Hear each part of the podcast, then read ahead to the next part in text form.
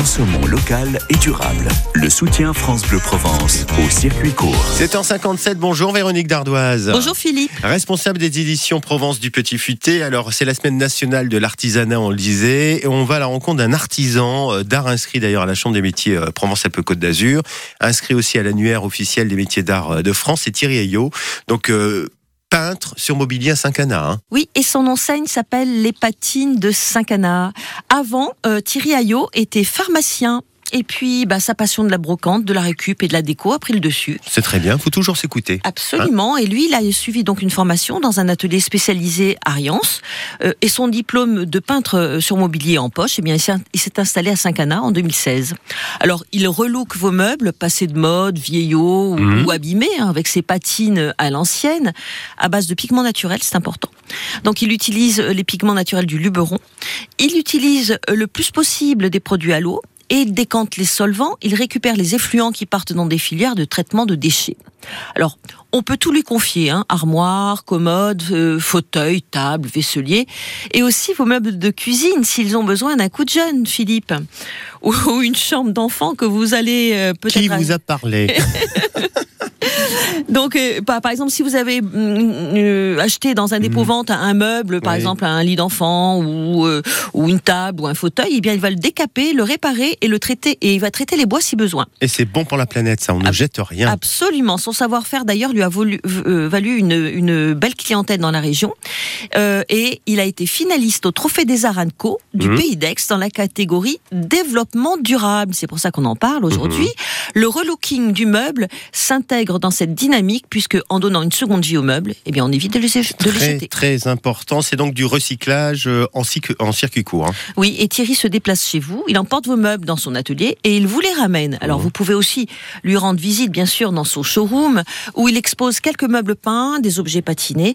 C'est inspirant si vous n'avez pas d'idée précise pour la décoration de votre intérieur. Oh, ben voilà, il suffit d'aller euh, sur place. On rappelle son adresse? C'est 34 avenue euh, Camille Pellatan à Saint-Canard. Merci Véronique. Semaine spéciale artisanat dans les circuits courts. On se dit à demain. Oui, avec une belle adresse encore euh, pour l'artisanat. À demain.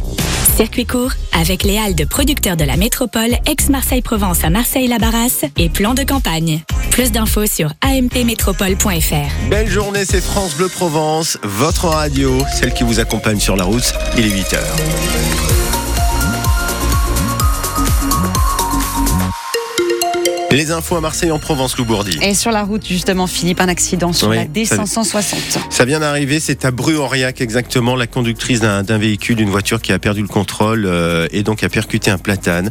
Ça se passe sur la D560, donc euh, à hauteur de la cave coopérative à Bru-Aurillac et la circulation euh, est en alternat avec les, les secours qui sont donc sur place en ce moment. Vigilance, donc vous l'avez compris. Et puis ce matin, on profite des éclaircies. Voilà, qui ne vont pas durer, mais ça va quand même être moins pire qu'hier, on va dire, pour les orages. Donc on garde une partie des éclaircies cet après-midi. On va surveiller les reliefs euh, et surtout euh, les terres avec encore des orages possibles à la mi-journée. 15 degrés à Marseille ce matin.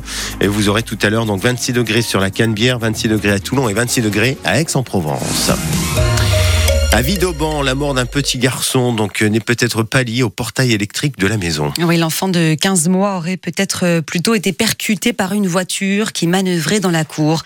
Une personne de l'entourage familial a d'ailleurs euh, été mise en examen. Une piste qui change donc radicalement de la première version donnée, celle qui disait, Sophie Glotin, que l'enfant était mort coincé par le portail contre le mur. Mais les enquêteurs ont désormais des doutes. Les gendarmes retournent sur place pour comprendre ce qui s'est passé. Ils entendent donc les témoins avec cette fois un traducteur car le drame se joue dans une famille turque qui ne parle pas du tout français et qui occupe plusieurs appartements d'une villa de Vidauban. Avec le traducteur, donc, les enquêteurs comprennent que le portail n'est peut-être pas en cause. Le petit garçon qui jouait dehors aurait été percuté par une voiture qui manœuvrait dans la cour. Une personne a donc été immédiatement placée en garde à vue avant-hier. Est-ce cette personne qui était au volant? Couvre-t-elle un autre membre de la famille? L'ouverture d'une information judiciaire permettra sûrement de répondre à ces questions. La voiture a été saisie pour expertise. Une autopsie du corps de l'enfant va avoir lieu.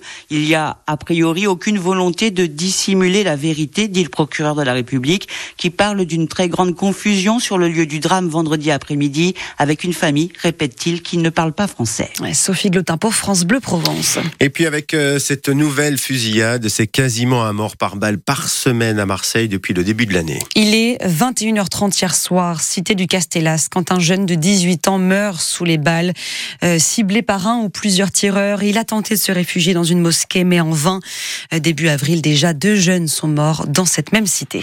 C'est l'histoire d'un séminaire d'entreprise qui tourne au cauchemar. Ça s'est passé à Arles il y a un peu plus d'une semaine. Une centaine de personnes sont réunies au, au Palais des Congrès quand, vers euh, minuit, des jeunes du quartier voisin de Bariol tentent de s'inviter à la fête.